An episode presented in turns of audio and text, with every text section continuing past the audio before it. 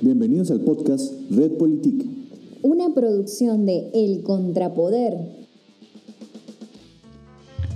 Democratización, institucionalidad, Estado de Derecho, justicia son algunas de las palabras que más suenan estos días en Nicaragua. Sin duda, se han convertido en el eje medular de la inevitable transición nicaragüense, pero solo le pertenecen a las élites o ya son parte de las demandas populares. El carácter destituyente de la rebelión de abril abrió la oportunidad de cambio político, pero también posicionó una nueva agenda sobre el país que queremos. Bienvenidos a Red Politique.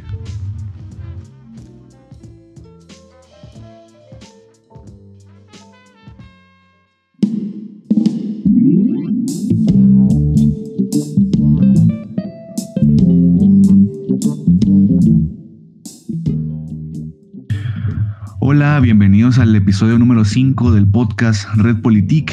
Eh, en esta ocasión vamos a discutir acerca del concepto de democracia en Nicaragua, qué se está refiriendo eh, el movimiento opositor al hablar de que necesitamos democratizar el país, qué implicaciones tiene eso y qué visiones sobre la Nicaragua democrática son las que se están imponiendo en el escenario actual. Para eso hoy nos acompaña eh, Darwin Sánchez, también como siempre del equipo. ¿Qué tal, Darwin? Hola, muy bien, gracias. Y hoy tenemos como invitado eh, especial a Fidel Ernesto Narváez, quien es un abogado autoconvocado, actualmente viviendo en España y que nos va a acompañar en esta discusión. Muchísimas gracias, Fidel, por acompañarnos. Muchas gracias a ustedes dos, Javier y Darwin, por esta oportunidad. Eh, a la orden. Y pues para empezar les propongo que hay un gran tema ¿no? en, el debate público y es que el tema de democracia en el país ha vuelto a ponerse de moda, digamos, a partir de la crisis ¿no? y de la transición que está en ciernes en el país. En ese sentido, ese tema eh, es algo que todo el movimiento opositor habla de eso, habla de que el país necesita democratizarse, necesita recuperar la institucionalidad, el Estado de Derecho, pero eh, no nadie explica, digamos, a ciencia cierta a qué se refieren con ese proceso, qué entienden por democratización, por Estado de Derecho, por institucionalidad, porque pareciera que se asume de que había un, Estado de Derecho, una institucionalidad y un, Estado democrático pleno previo a, Ortega y Murillo, y que es algo, y que precisamente eso es lo que hay que recuperar, ¿no? Y este proceso sabemos que empezó en, en la transición en 1990, ¿no? Pero desde su punto de vista, o sea, en primer lugar, ustedes asumen que, que, que, esas condiciones existían en el país antes de Ortega, antes del primer gobierno de Ortega Murillo, o, o qué intuyen sobre lo que se refieren cuando hablan de democratización en el país. Les dejo la, la pregunta. Bueno, Darwin, empieza vos si querés. Ok, gracias Fidel, aunque siempre los invitados van de primero, pero ya que me das la oportunidad, gracias. Claro. Ok, entonces cuando hablamos de democracia, es muy interesante lo que plantea Javier, porque pareciera precisamente que se está hablando de una democracia eh, previa al 2006, ¿verdad? O, o iniciada, digamos, que comenzó y se estableció en 1990. Pero esa democracia a la que están aludiendo tenemos que tener claro que presenta dos características. Primero es una democracia liberal es una democracia que va a favorecer al sector privado, al gran capital y eh, a las élites de Nicaragua. Ese es el primer punto de esa democracia. Y el segundo punto es que es una democracia que se basa en el ritual nada más. Es quitar y poner eh, candidatos o poner presidente. Básicamente en eso se limitó la supuesta democracia de 1990 hasta, digamos, hasta 2006. Eh, una democracia endeble, frágil y algunas veces hemos planteado, ya muchas personas plantean que es una democracia inacabada, un proceso interrumpido, un proceso no completado. Esa democracia de la que se habla tanto nada más fue un intento, pero no se concretó, porque luego habría que ver que cuáles son esas otras condiciones para hablar de una democracia completa, la participación activa de la gente, el involucramiento de los sectores más desfavorecidos, el, involucramiento especialmente de, los campesinos, de, la clase trabajadora, de las mujeres. Es decir, en esa democracia debería estar incluido todos estos sectores vulnerados que precisamente eh, han luchado para poder ser incluidos. De hecho, cuando hablamos con, con algunas feministas de los gobiernos neoliberales sufrieron también los embates de esta supuesta democracia. Entonces creo, ahí me quedaré yo para que Fidel lo desarrolle más. Bueno, en primer lugar, yo creo que hay que empezar, valga la redundancia, por el principio, ¿no? ¿Cuál es el principio de, de nuestra República de Nicaragua? Es un principio de legalidad constitucional pero realmente nuestra constitución del año 87 fue una constitución refrendada por el pueblo, hecha por el pueblo y que fue fruto, por así decirlo, del poder popular o del ejercicio de esa soberanía que, que la constitución en su primer título menciona. Pues lamentablemente podemos decir que no por mera lógica y por un pensamiento un poquito más ilogístico y simplista, por así decirlo, no podemos hablar de una democracia cuando el origen de nuestro principio de legalidad, de nuestra estructura de Estado, no ha sido el de un ejercicio de soberanía popular, sino que ha sido el de una negociación entre la élite. Obviamente la élite en ese momento llevaban verde olivo, pero la élite del año 95 llevaban otro color de ropa. Es decir, todas las reformas que se le han hecho a la Constitución es como una práctica pactista, elitista y caudillista que siempre ha tocado y trastocado el Estado a beneficio y con los intereses claros de un grupo reducido de personas. Obviamente no es esa la democracia a la que aspiramos, ni mucho menos es esa la democracia que podríamos sentirnos eh, identificados de antes de esta insurrección de abril de 2018. Empezando nada más que por el tema constitucional y de la legalidad, pues porque yo soy abogado y no quiero pues hacer una interpretación desde ese punto de vista más sociológico o sociopolítico que está haciendo Darwin.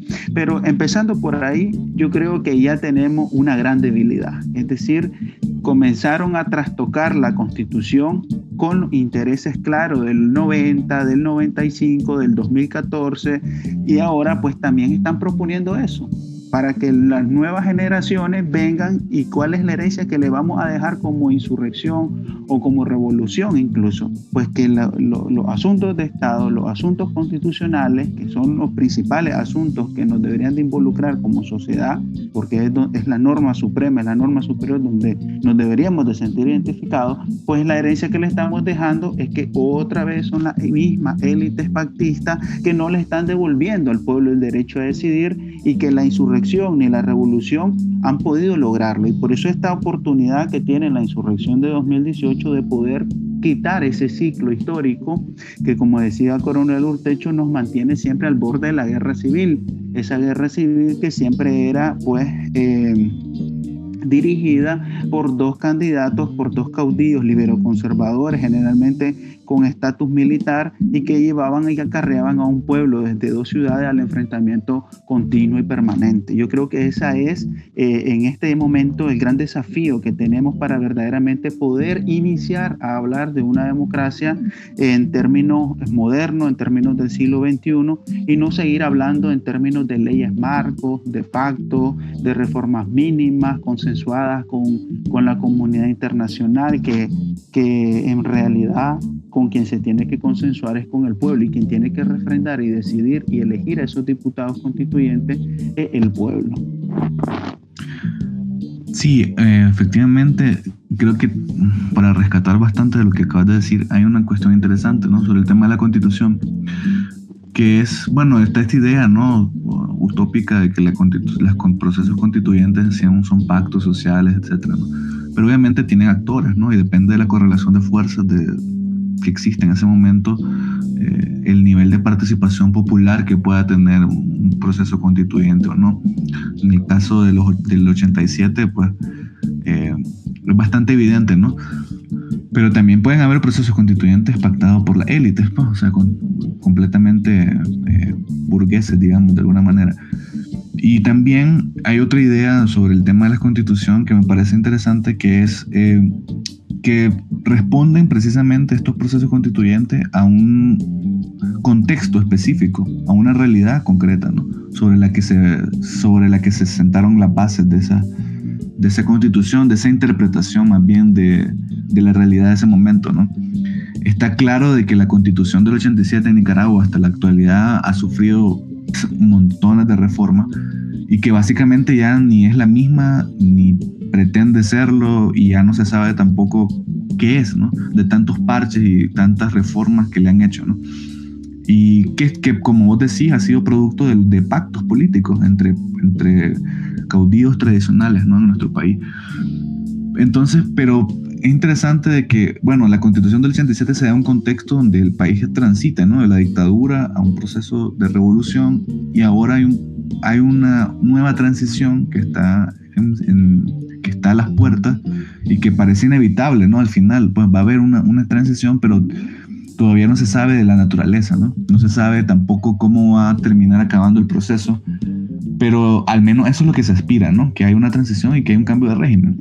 Eh, ahora, nadie está hablando actualmente de que, hay, de que haya una, una necesidad de que haya un proceso constituyente o, de que, o, que, o que se hable de eh, refundar los principios constitucionales de la nación. O sea, nadie está hablando de eso. Más bien, creo que pareciera que la correlación de fuerzas actualmente favorece más bien el tema de las reformas mínimas, como decías, porque también se ve que no, existe la, digamos, la suficiente fuerza eh, de un lado, del lado opositor, para poder imponer de alguna forma un, un, proceso de esa naturaleza. Entonces ahí parece que hay como una, una trampa, ¿no? Porque aunque se logre una transición, aunque se logre un cambio de régimen y a través de unas elecciones, no pareciera visible de que eso va a implicar necesariamente un cambio profundo, ¿no? En, en, en, cómo se ha venido manejando el país, en cómo se han venido eh, interpretando y estructurando las leyes como tal. ¿Cómo, ¿Cómo, ven ustedes esa, esa etapa en la, que, en la que está el país, ¿no? De que pareciera de que esta es la oportunidad de oro para poder eh, transformar de manera más significativa eh, las instituciones, el, tipo de democracia, ¿no? A través de, una, de un proceso constituyente, pero, pero más que intención, no hay fuerza para, para poder lograr esa, ese objetivo. ¿Cómo lo, cómo lo ven? Entonces, mira, eh, realmente tenés razón, las constituyentes, Javier, es una cuestión también de correlación de fuerza aunque eh, nadie eh, duda de que realmente en Nicaragua, aunque sean las reformas mínimas que se están planteando, implica un proceso de reforma constitucional.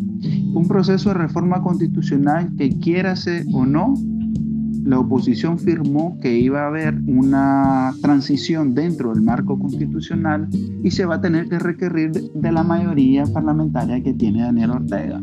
Ahora, la trampa, diría yo, está en que si se hace una salida negociada, pactada, elitista, para reformar lo mínimo, ¿por qué no se hace una salida pactada y elitista para reformar lo máximo? Porque ahí es, ahí es donde está la verdadera trampa. Si van a requerir de los votos eh, de los diputados del orteguismo, el proceso para reforma total básicamente es casi el mismo para reforma parcial, más cuando se va a tocar un tema de reforma constitucional y también de la reforma electoral, que es una ley de rango constitucional, porque no olvidemos que en las propuestas de, modificaciones que pedía la Alianza Cívica pide reformas constitucionales y también pide reformas electorales y también han firmado que esa salida negociada se iba a hacer dentro del marco constitucional. Entonces, básicamente lo que están haciendo es llamando a los diputados del orteguismo a que con el consenso de otras fuerzas políticas y extra parlamentarias, como puede ser la misma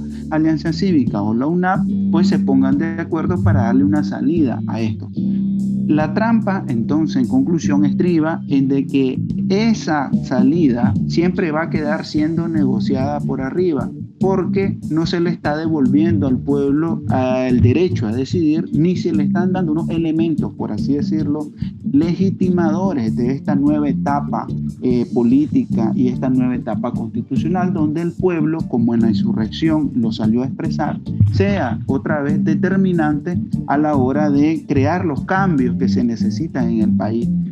Es cierto que no hay que ser tan utópico, entonces vamos a ser posibilistas, pues la suscripción popular, el referéndum revocatorio, la libertad para crear partidos locales, el voto de los nicaragüenses y las nicaragüenses en el exterior. Y así un sinnúmero de medidas democratizadoras o democratizantes que se pueden poner en práctica para que este sistema político vaya mejorando paulatinamente. ¿Por qué? Porque la salida rupturista se perdió, a mi juicio, cuando habiendo sitiado la ciudad de Managua con más de 200 tranques, no se le dio esa, esa estocada final que era el paro nacional indefinido, para que las partes se sintieran en igualdad de condiciones a negociar y en igualdad de presiones, es decir, el Estado no camina si no nos ponemos de acuerdo, para poder refundar este nuevo país. Lo que sucede es que esa salida rupturista se perdió.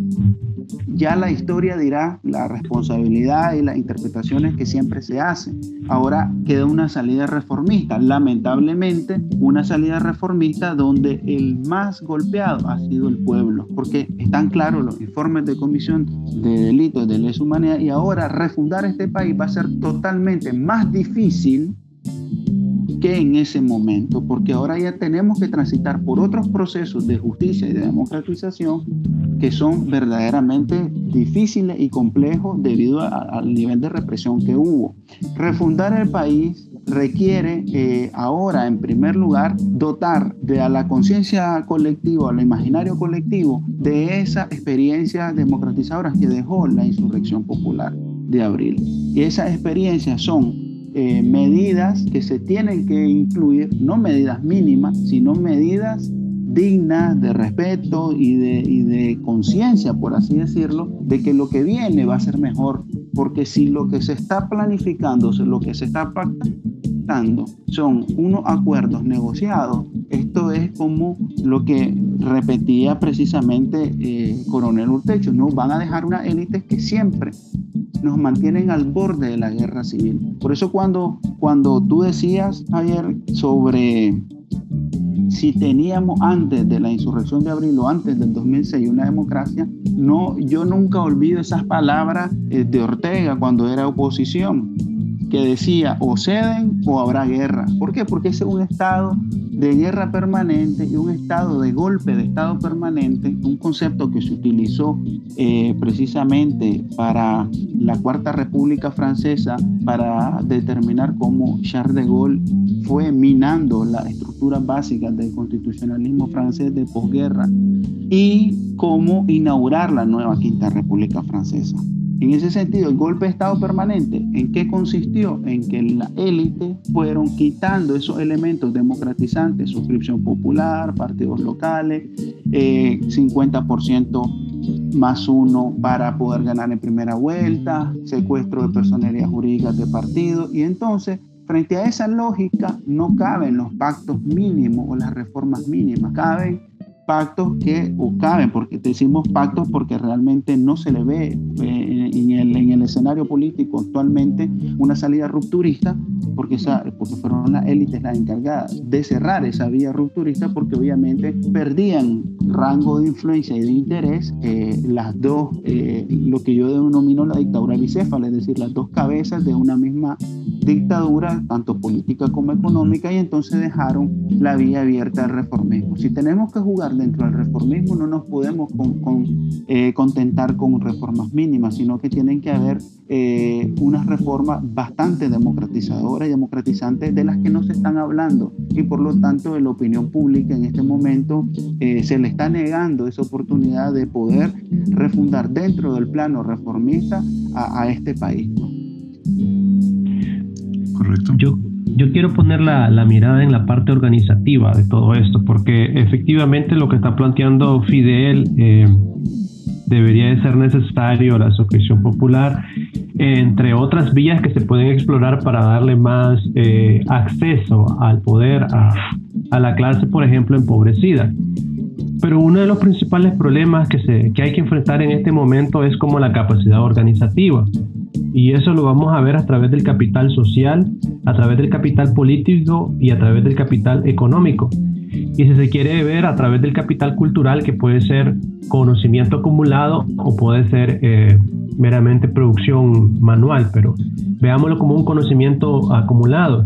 En realidad, en, este, en la política, como un proceso que se da a través de un conflicto y una lucha de intereses, en este momento y a través de la historia de Nicaragua se constata que eh, quienes han tenido el capital político, económico y cultural ha sido una clase, una élite, eh, incluyendo los empresarios, y entonces estos son los que han venido demostrando que tienen la capacidad organizativa. Yo creo que una de las, una de las debilidades que ha mostrado la clase popular en este caso sería como, y en este caso la, la, la clase empobrecida sería la capacidad organizativa, porque eh, ante eso se imponen los que ya eh, han gobernado Nicaragua a partir de incluso desde los siglos XIX y XX.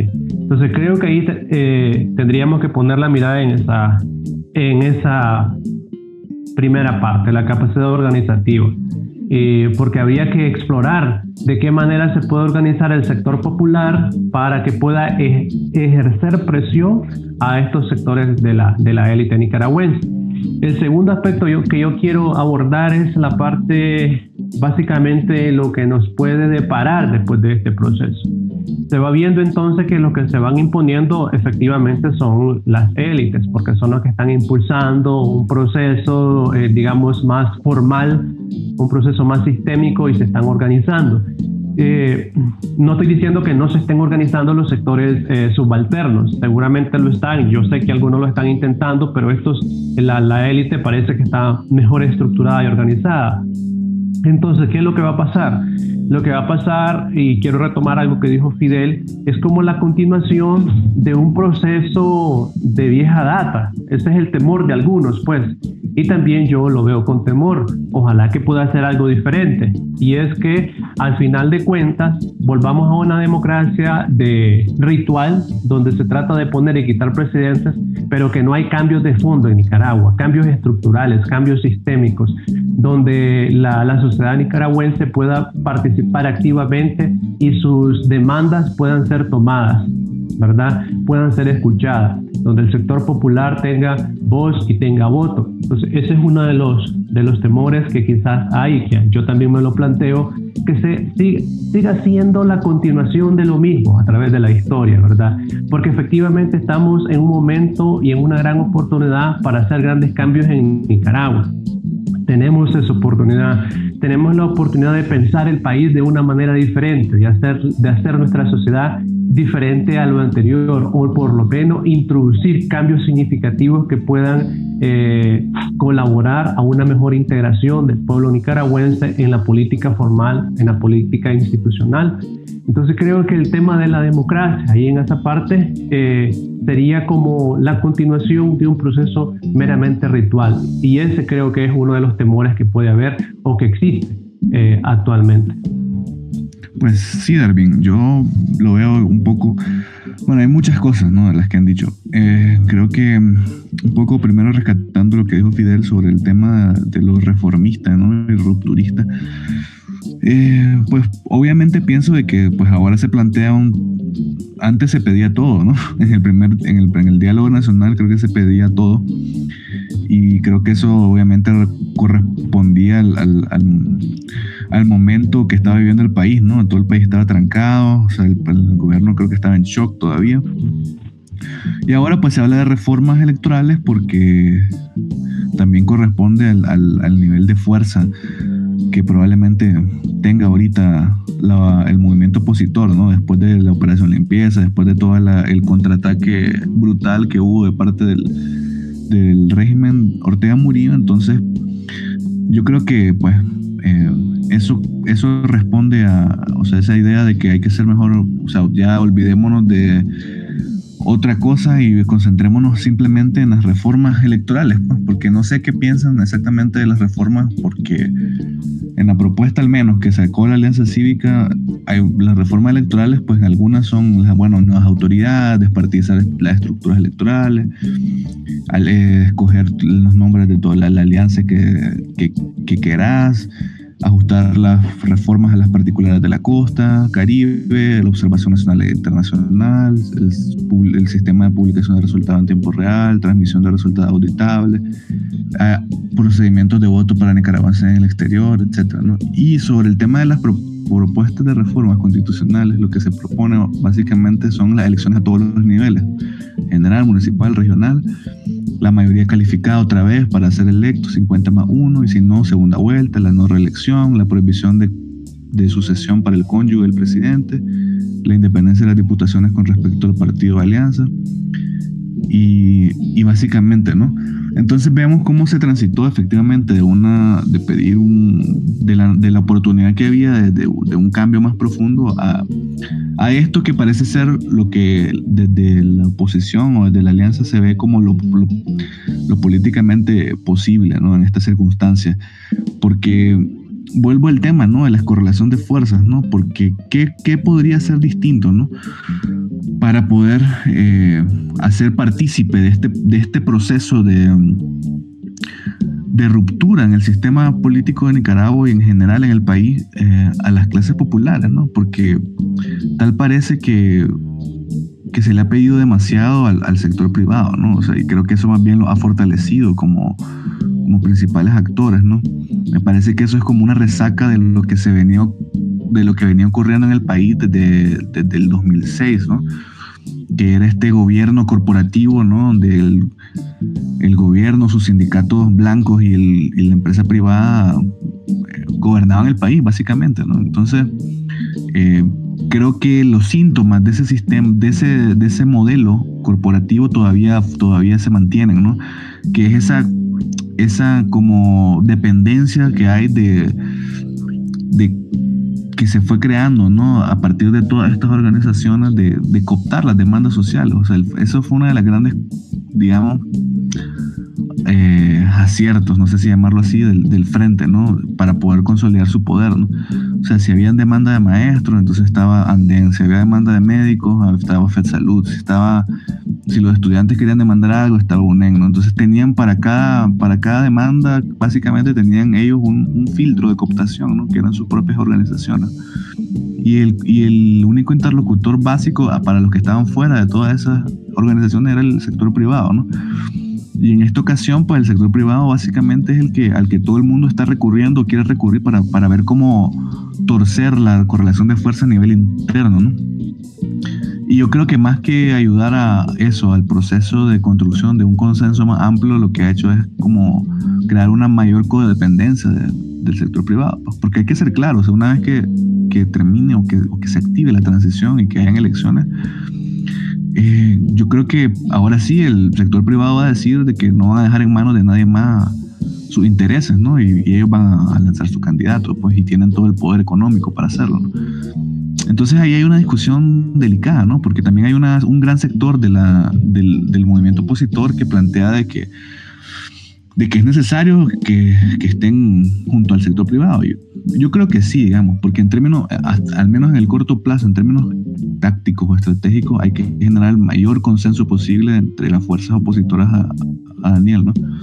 Pero eso, el problema es que eso no necesariamente se traduce después en que, en que en todas estas fuerzas vayan a compartir un proyecto político común. Y esa era otra discusión ¿no? que tuvimos en el programa anterior con Max Ceres sobre el tema de, ok, pero estamos claros, hay un consenso de repudio al régimen, hay un consenso de que hay que hacer reformas, de que, hay que haber, de que tienen que haber elecciones, de que tiene que haber una salida pacífica a la crisis, pero hay un consenso sobre hacia dónde va el país, o sea, cuál es el proyecto político que nos estamos planteando como país, o hasta ahí llega pues el consenso, ¿no? Porque ese es el tema, ¿no? Una vez que se, que se logra el objetivo de reformas que se han hecho, se acabó el consenso y todo el mundo va por su lado. Creo que también ese es un, un desafío y algo de lo que hay que discutir, ¿no? Entonces, no sé ustedes cómo ven esa parte del, del famoso consenso y de la famosa unidad. O sea, ¿qué se están refiriendo con eso? ¿Es una unidad programática o, una unidad táctica que está solo referida porque quiere, se quiere sacar a Daniel Ortega del poder, ¿no? Y que hayan elecciones y que después cada quien vaya por su lado, ¿no? Porque al final, si eso sucede, pues eso es lo que lo único que va a hacer es facilitarle las cosas al, al régimen, ¿no? En las siguientes elecciones. Entonces, ¿qué ven? ¿Cómo ven ese proceso? Porque ese es un tema que está ahora en la agenda, ¿no? Todo el mundo habla de unidad, todo el mundo habla de cohesión, de consenso, pero ¿de qué están hablando cuando hablan de eso? Yo quisiera... Ok, adelante, Fidel. Bueno, yo es que en ese sentido yo soy, eh, por así decirlo, muy escéptico. Es decir, yo considero que el Nicaragua, la historia nicaragüense y estos 10 años de modelo de alianza, diálogo y consenso que se estableció entre el gobierno y el COSEP, a lo que denomino dictadura bicéfala, es una especie de final de la historia. Es decir, es un proceso sistémico, cíclico, en el que una élite encontraron una forma de duumvirato. Nosotros en nuestra historia hemos tenido eh, especies de duumvirato también, así, así, así se ha establecido dos presidentes gobernando en el siglo XIX el mismo país. En este sentido, eh, yo soy muy escéptico respecto de que una parte de esa dictadura que es la política, la de Ortega, y la de COSEP vayan a compartir intereses con la población. Es decir, la, salida reformista precisamente era eh, para que no sea la población interviniendo, ya sea en las calles o en las elecciones o en los votos, eh, en el proceso de refundar el país. ¿Por qué? Porque esa salida reformista no es ni siquiera, nosotros le llamamos reformista por llamarle de algún modo, pero esa salida reformista no es ni siquiera reformista, porque las salidas reformistas que vos tenés en, en Chile con la transición a la dictadura de Pinochet hubo un plebiscito, en la salida reformista que vos tenés en la transición de la dictadura franquista en España hubo un referéndum de esa constitución. Y en otra transiciones reformistas de dictadura o de periodos de guerra hacia democracias, que obviamente la comparación es lejana, pero al menos hubo esa intención de introducir al voto popular, introducir la soberanía popular ejercida a través del voto en los destinos de un país. Si vos no haces eso, está excluyendo a una gran parte de la población y cuando vos no pedís que el modelo de alianza, diálogo y consenso en la constitución se diluya, porque ese modelo está constitucionalizado en el 2014, lo aplaudió el COSEP y lo aplaudió el orteguismo, pues si vos no estás pidiendo eso a día de hoy en la reforma electoral y las reformas constitucionales que está pidiendo la alianza, pues obviamente, pragmáticamente, posibilistamente y, y sin engaño ideológico, ellos quieren mantener vivo el modelo de alianza, diálogo y consenso. Yo no sé por qué hay mucha gente que se pierde en ese sentido. Yo creo que se pierde y se nubla por una cuestión muy sencilla sentimentalista de decir, bueno, si estos son los que nos van a libertar de Ortega, entonces sigámosle. Como si eso no ha sido totalmente eh, en toda nuestra historia, esa labor mesiánica de un caudillo dando un lomazo, dando un golpe de Estado, o bien eh, pretendiendo que en unas elecciones se va a derribar una dictadura que ya ha demostrado que es capaz de romper el sistema de derechos constitucionales, de derechos humanos y romper esos consensos asumidos por la humanidad en pleno siglo XXI. Entonces, lo que pasa que en esa conciencia de la población de pensar, bueno, esa unidad que no es programática, porque el programa de, de, la Alianza Cívica no es el programa de la población, principalmente porque los representantes de la Alianza Cívica no son los representantes de la población y no ha habido un proceso de retroalimentación para construir un verdadero programa político de refundación del país. No lo ha habido. Es decir, no podemos inventar y engañar a la gente y decirle, sí, nosotros representamos a la población porque nuestras propuestas son las que están pidiendo la población. No, justicia y democratización algo bastante más lejano que lo que los portavoces de la Alianza Cívica dicen como reformas electorales mínimas y se las dejamos en mano a Ortega porque no hay correlación de fuerza ya para poder ejercer una presión real y que eso se dé, sino que se está dejando en manos de la OEA, Estados Unidos, eh, Ortega y, y quizás pues el gran capital que son los que tienen esos poderes fácticos, son los que tienen la posibilidad de hacer presión real. Ahora, esa unidad eh, descansa eh, sobre un verdadero engaño. Lamentablemente hay que decirlo pues con esas palabras, porque no hay una unidad de acción, es decir, hay una población que está bastante dividida, pero no está dividida porque una quiera sacar a Ortega y otra no. La población está unida en el sentimiento de que ya no quiere más dictadura. Lo que pasa es que al, al haberle negado esa salida rupturista y haberla metido dentro de la salida reformista, inmediatamente le está diciendo a la población, tenés que contentarte con esto. Entonces eso divide, obviamente, pero no, no es mala esa división, es buena porque hay personas que están diciendo, no, yo no me contento con esto porque por eso yo salí a las calles y si me tenía que esperar al 2021, entonces me hubiera esperado en mi casa para hacer lo mismo de lo que voy a ir a hacer en el 2021. Peor ahora porque no hay garantías reales de unas elecciones libres y transparentes. Es decir, ahora supongamos y demos por hecho de que hay una unidad una unidad no es la unidad de los años 90. Hay personas que tienen esa reminiscencia o viven en esa nostalgia. Así los orteguistas viven las nostalgias del 79, combatiendo el somocismo, y los otros viven las nostalgias del 90, pensando en que van a terminar con el orteguismo cuando no son los mismos escenarios. Empezando porque la UNO era la unidad de varias representaciones políticas que iban desde la ultraizquierda hasta, hasta la democracia cristiana y hasta la ultraderecha.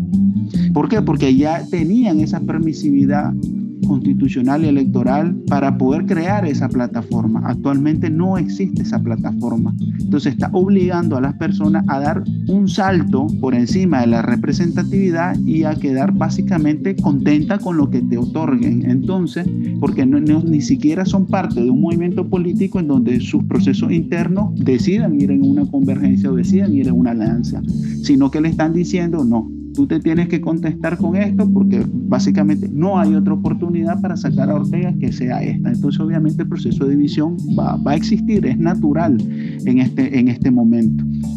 Ahora, esa unidad obviamente eh, está, está, en el debate público, está en el debate público porque es la única forma, eso es lo que el discurso dice, es la única forma de sacar a Ortega.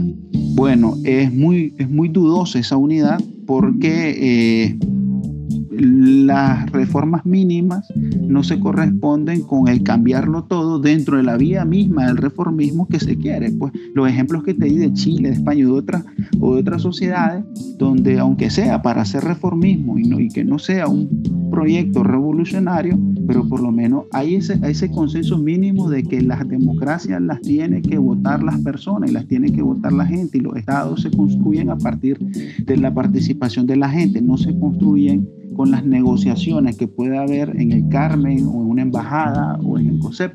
Entonces, si no tomamos en cuenta eso, vamos a seguir repitiendo el ciclo. ¿Y eso qué pasa? Desmoviliza. Desmoviliza a la población seguir repitiendo el ciclo histórico y busca unas salidas diferentes a, a, la que, a la que ya experimentamos en abril del 2018. ¿Por qué? Porque hay una dictadura instaurada que ya no tiene por qué lavarse la cara ante la comunidad internacional que le ha acusado de todo y sigue manteniéndose en pie porque es, como te dije desde el principio, el final de un proceso histórico donde se consolida una dictadura económica y una dictadura política. El proceso de acumulación de la riqueza que existía en los años de Somoza o en los años de Ortega en el 80 no es el mismo que hay ahora. Hay una dictadura económica consolidada en el grupo Pelas, así como hay una dictadura económica política consolidada en Ortega tanto si uno lo, lo, analiza desde la perspectiva económica, porque son capitales, ambos son capitales, como desde la perspectiva política, porque ambos deciden cuestiones de gobierno, porque así quedó establecido en el 2014.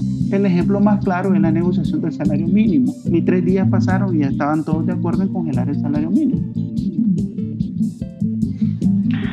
Javier, yo quiero, yo quiero regresar a, a tu pregunta original, que si era algo táctico. Y entre lo táctico y lo estratégico hay una diferencia, porque lo estratégico debería eh, incluir algo prolongado, quizás, algo más amplio. En cambio, lo táctico suele ser incluso momentáneo para, para ciertas circunstancias. Entonces yo lo que veo que lo que se está planteando ahorita como unidad nacional, etcétera, es más que todo algo táctico, como lo planteaste. Eh, y eso, diría yo, se basa en una máxima, digamos, una máxima política, que es el enemigo de mi enemigo es mi amigo. Basándose entonces en esa máxima, todos aquellos sectores que quieren deshacerse del orteguismo del gobierno se juntan, forman una coalición y van a elecciones, supongámoslo así, o exigen, demandan al gobierno su salida. El problema de esto es precisamente lo que Fidel en algún momento mencionó y es el programa. porque la pregunta inmediata que se hace uno es, después de que sacas al gobierno, ¿qué es lo que viene? ¿Cuáles son los sectores que van a impulsar las reformas, los cambios institucionales? Eh, la reformulación de todo ese sistema político nicaragüense, quiénes son los que lo van a impulsar, cómo lo van a impulsar y quiénes son los que al final de cuentas se van a quedar impulsando ese proyecto. Ahora, si se piensa en los 90, pues si se piensa regresar a los 90, eh, la historia nos muestra que fue un proceso inacabado. a, los, a los pocos años esa unión nacional se había fracturado se fracturó y al final de cuentas eh, aquel, aquella gran ilusión de, la sociedad nicaragüense junta que vence a, Daniel Ortega al Frente Sandinista llega a, su fin en, en, los años inmediatos. Entonces el tema central ahí también es el asunto del programa, qué programa están proponiendo y eh, cuál es el, la longevidad de ese programa y a qué sectores de la sociedad nicaragüense está incluyendo o a qué sectores de la sociedad nicaragüense va a dejar afuera después de que se tome el poder en caso de que se logre. Entonces, esta es una cuestión, yo la veo más o menos táctica que estratégica. Sería buena que sea estratégico, pues sería fantástico si, si se está visionando hacia los últimos, hacia los siguientes 20 años o 30 años para hacer verdaderos cambios institucionales de raíz para poder involucrar a todos los sectores. Pero si es como se está planteando como una cuestión de emergencia, de situación límite, y en este momento lo que la están impulsando y están organizando es la empresa privada y algunos sectores ya conocidos que están en alianza cívica, ya conocidos históricamente por sus trayectorias políticas, si la gente lo está viendo como una emergencia, como una situación límite, que como no hay otra alternativa, entonces hay que, hay que plegarse a lo que la unidad nacional, a lo que el COSEP está en, de alguna manera eh, representando o proponiendo, entonces habría que ver después qué va a pasar cuando se tome el poder. ¿verdad? Si estos intereses y estas demandas del pueblo van a ser incluidas, porque aquí Fidel está planteando algo muy importante. Él plantea como que hay una demanda popular, hay una demanda de, un gran sector de la sociedad nicaragüense y que hasta el momento no ha sido acogida, no ha sido recogida en las propuestas de, de la UNAD o en las propuestas del COSET, porque precisamente no forman parte de los intereses de, de la empresa privada o del gran capital. Si se recogen es precisamente con una a partir de, una, de un proceso táctico, que lo recogemos momentáneamente porque nos sirve para impulsar nuestro proyecto. Y una vez que estemos allá, pues simplemente nos olvidamos e imponemos nuestro programa. Eh, el punto aquí nodal, me parece, es que muchos lo están viendo como una situación límite, una situación de emergencia. Se trata de sacar, de sacar a Ortega y después vemos qué pasa. Sí, fíjate que yo más o menos por ahí quería, quería comentar, porque efectivamente, o sea, a mí me, desde mi punto de vista, el país necesita una transformación radical, o sea, profunda. Ya el ciclo, este círculo vicioso en el que hemos venido cayendo a lo largo de las últimas décadas, pues ya no podría, no puede repetirse, ¿no? Y estas oportunidades de, estas oleadas que hay de, cambio y de politización de la sociedad no se dan todos los días. O sea, ya esta oportunidad eh, se tiene que capitalizar en función de esas transformaciones. Ahora, por otro lado, también eh, quería compartir que, eh, digamos, en el primer momento durante la crisis, en, los inicios de la crisis, creo que, cumplió su cometido, ¿no? que es el, el, momento que yo llamo destituyente, ¿no? que es el de la gente expresando su rabia, expresando lo que no le gusta, diciendo eh, que se vaya el gobierno, o sea, donde se pone sobre la mesa todo lo que queremos que cambie. ¿no? Pero el momento constituyente es el que está fallando, ¿no? donde, o sea, por fallas internas y por, obviamente, por la arremetida del gobierno, que fue de una naturaleza creo que nadie prevía, ¿no? Preveía, una naturaleza criminal, ¿no?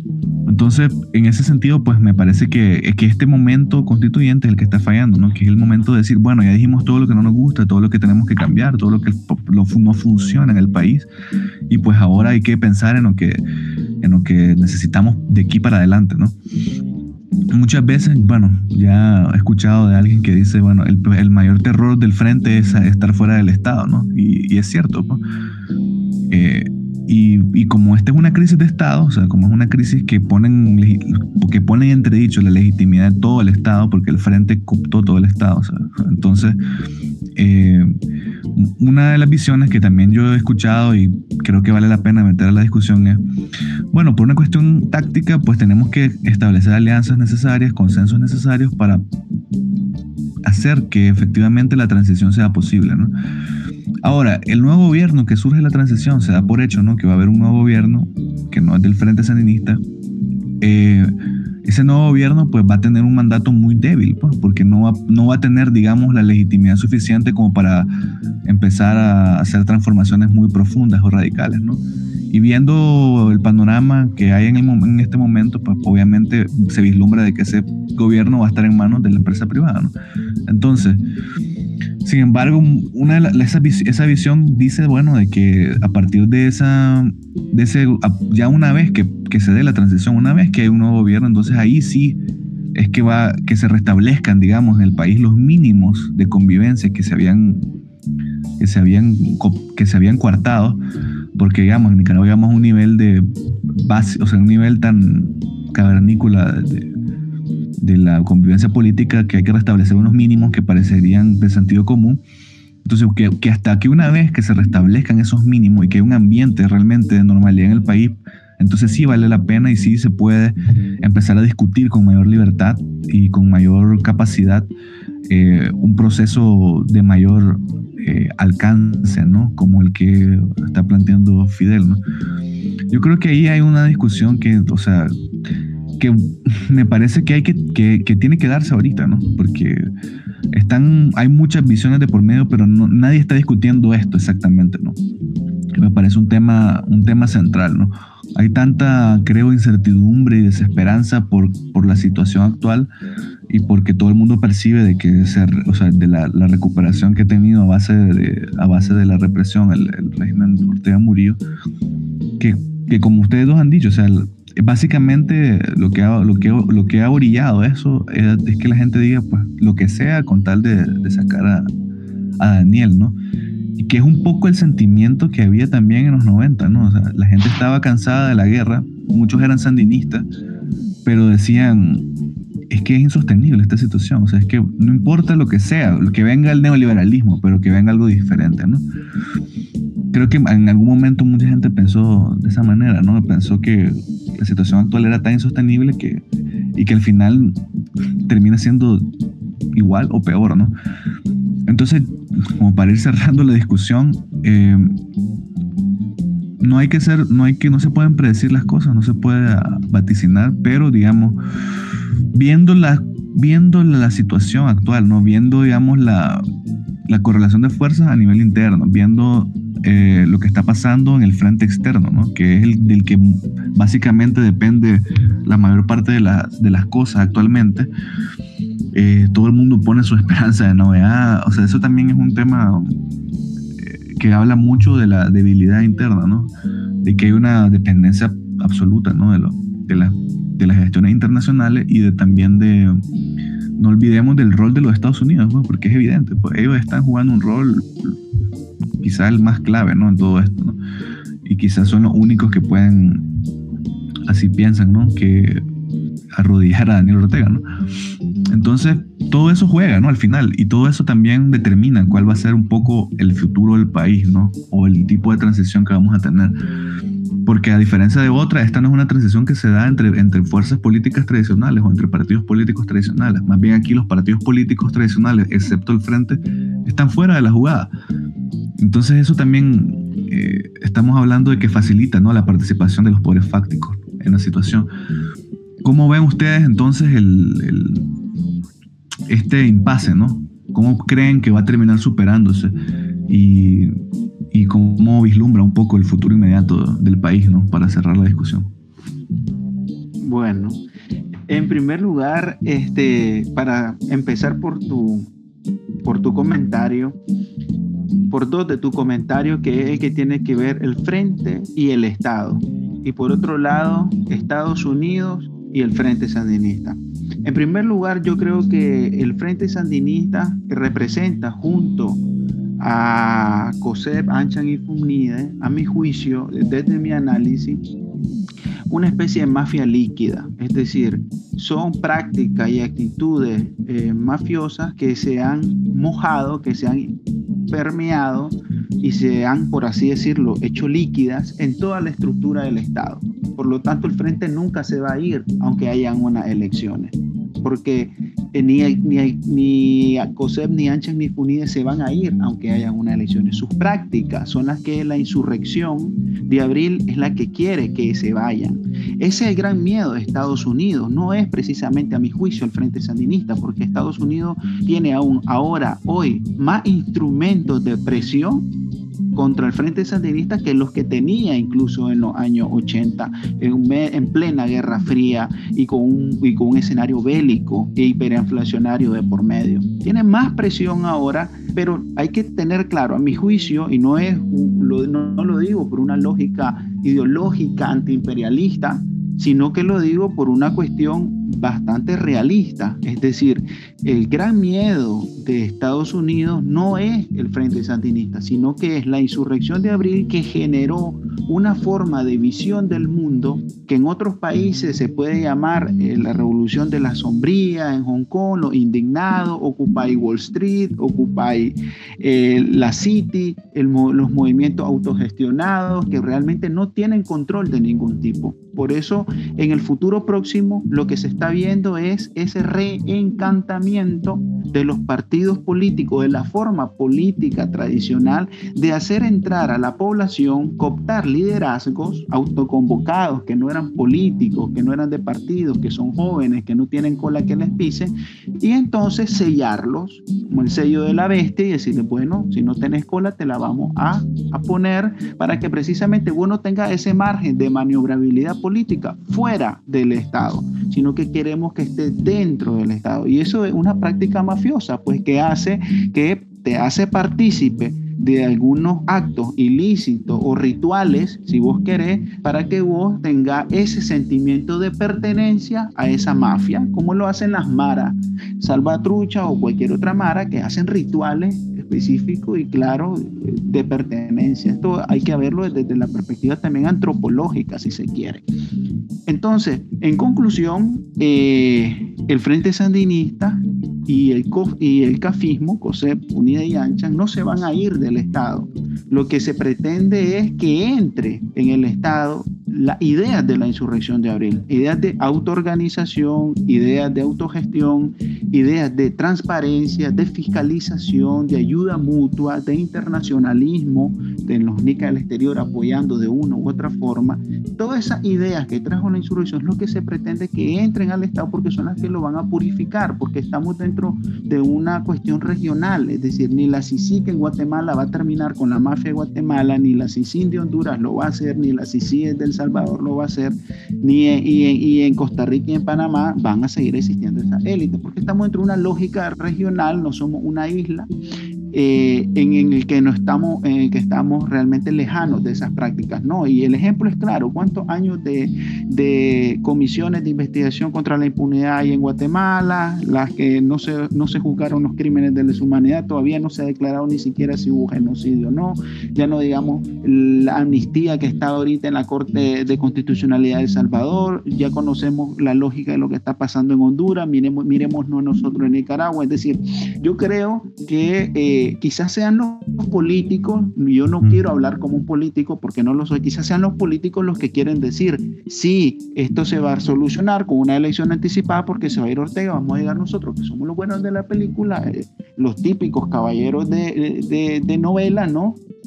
tirante el blanco, el miocid o, el Quijote de la Mancha y entonces vamos a funcionar pues, y hacer mover los molinos de viento. Yo creo que no, que deberíamos de preocuparnos en este futuro próximo en que sean esas ideas independientes de la política tradicional partidocrática las que tienen que entrar al Estado para purificarlo, porque en la lógica regional centroamericana ya vimos que ni, que llegue uno ni que llegue el otro lo va a hacer al contrario, se opta por el, más, por el mal menor y cada vez el mal menor termina siendo el mal mayor. Entonces esa es mi, mi, mi, conclusión. Pero para que entren al Estado, Fidel, también, o sea, tienen que entrar los que defienden esas ideas al Estado, ¿no? Sí, ese, ese es algo táctico. Es decir, lo táctico sería, como lo decía eh, Darby, de que lo táctico sería que esas personas que defienden entren al Estado, pero que no dependan de entrar al Estado para poder cambiarlo. Porque si una vez dentro pretendemos que las cosas van a cambiar desde dentro, no, no es un error, porque es un sistema que se ha hecho inmune, es decir, que ha desarrollado sistemas de defensa, es decir, eh, que crea una inmunidad para que ese Estado no cambie desde adentro, sino que tiene que haber una presión social desde afuera, desde los movimientos sociales que están cercando y haciendo una barrera protectora para al menos contener esa epidemia, contener ese virus. Una vez contenido, con los, con los instrumentos, eh, con los instrumentos terapéuticos que podemos incluir dentro del Estado, que son personas que provienen de la insurrección de abril, poder tratar esta enfermedad. Pero hay que tener en cuenta que es una cuestión líquida, que está permeada en todo. El Frente Sandinista, el COSEP, está en los bancos, está en las universidades, están en las iglesias, están en los barrios, están en, en las embajadas, están en los lobbies internacionales, están en los partidos políticos, es decir, eh, hay que tener, hay que ser, por así decirlo, un poquito más sincero y con las personas y decirles, bueno, tenemos este problema que no es un problema típico, que no es un problema eminentemente nominal, sino que es un problema estructural. Y la estructura para montarlas se requiere eh, trabajo colectivo, se requiere mucho tiempo y también se requiere verdaderos materiales fuertes para, para que resista el peso de lo que le va a caer encima. Pues. Gracias, Fidel. Darwin, tu conclusión. Yo quiero eh, referirme a las relaciones internacionales y a los procesos internos del país. Eh, vemos que hay ciertos intentos de algunas personas jóvenes y, y, mayores también con los piquetes express para mantener activa ¿no? la protesta y ese sentimiento de indignación. Pero ciertamente el gobierno a través de la fuerza militar y bruta se ha impuesto y parece muy difícil poder regresar a esas grandes manifestaciones del 2018. Yo realmente en esa, en esa parte no soy tan positivo. Creo que además sería un, un riesgo y casi un asesinato colectivo que la gente vuelva a salir de las calles como salió en el 2018 teniendo clara esa debilidad o más bien esa situación de riesgo en la que se puede eh, involucrar la gente, entonces eh, sería muy importante mantenerla, ¿sí? mantener alguna cierta presencia de presión interna, pero a nivel internacional es donde la correlación de fuerza tiene que estar eh, mucho más cohesionada y lo que plantea Fidel me parece muy bien y creo que lo, lo retomo y es que la esa coalición de movimientos sociales o personas que salieron del extranjero, de Nicaragua hacia el extranjero puedan mantener siempre la presión. Por otro lado, la presión internacional, que para bien o para mal, eh, la presión sobre el régimen eh, básicamente de alguna manera o casi en, su mayoría depende de la fuerza diplomática y económica de Estados Unidos, de la OEA y de, y de, todo, y de la Unión Europea. ¿A qué quiero caer con esto? Que al final de cuentas, al final del día, con esta correlación de fuerza, lo que se va a fortalecer es más eh, la empresa privada en Nicaragua. Porque desde, desde este mismo momento mm, se están estableciendo relaciones más eh, directas con Estados Unidos, con la Unión Europea, con la OEA, y al final de cuentas los que se fortalecen es la empresa privada y esos eh, actores o, o sectores fácticos, ¿no? Las fuerzas la fuerzas fácticas son las que se fortalecen porque ya desde este mismo momento están abriendo esa alianza. Yo creo que nadie en este momento lo está viendo o sí lo, lo está viendo la empresa privada del COSET. eh, en lo interno, ¿verdad? Pero no lo estamos viendo desde fuera, que al final de cuentas los, los que se van a fortalecer con esto van a ser siempre los sectores este, que han dominado la economía del país, pero que es como, son esas consecuencias eh, que surgen a partir de, de, de, una primera intención o son consecuencias no eh, intencionales de la acción, ¿verdad? Y es que al final eh, se está recurriendo a la fuerza internacional, pero que eso también va a tener serias implicaciones políticas y económicas en nuestro país, porque después vamos a quedar eh, políticamente y económicamente más vinculados o quizás con más compromiso con estos sectores, ¿verdad? Entonces, eh, esto nos vislumbra de que nos vamos a aliar con esta gente y posiblemente quedemos aliados después que salga Ortega. Bueno, eh, la verdad que aquí hay muchísima tela que cortar y hay muchos temas ahí que se pueden sacar para otros episodios, pero bueno, llegamos al final del, programa y les agradecemos por su participación. Muchas gracias, Fidel, por, por estar aquí. Muchas gracias a ustedes. Y igual, ya sabes, Darwin, gracias como siempre por estar. Un gusto, un gusto. Gracias por sintonizarnos. Síguenos en la página elcontrapoder.com y suscríbete a nuestro canal de YouTube El Contrapoder TV.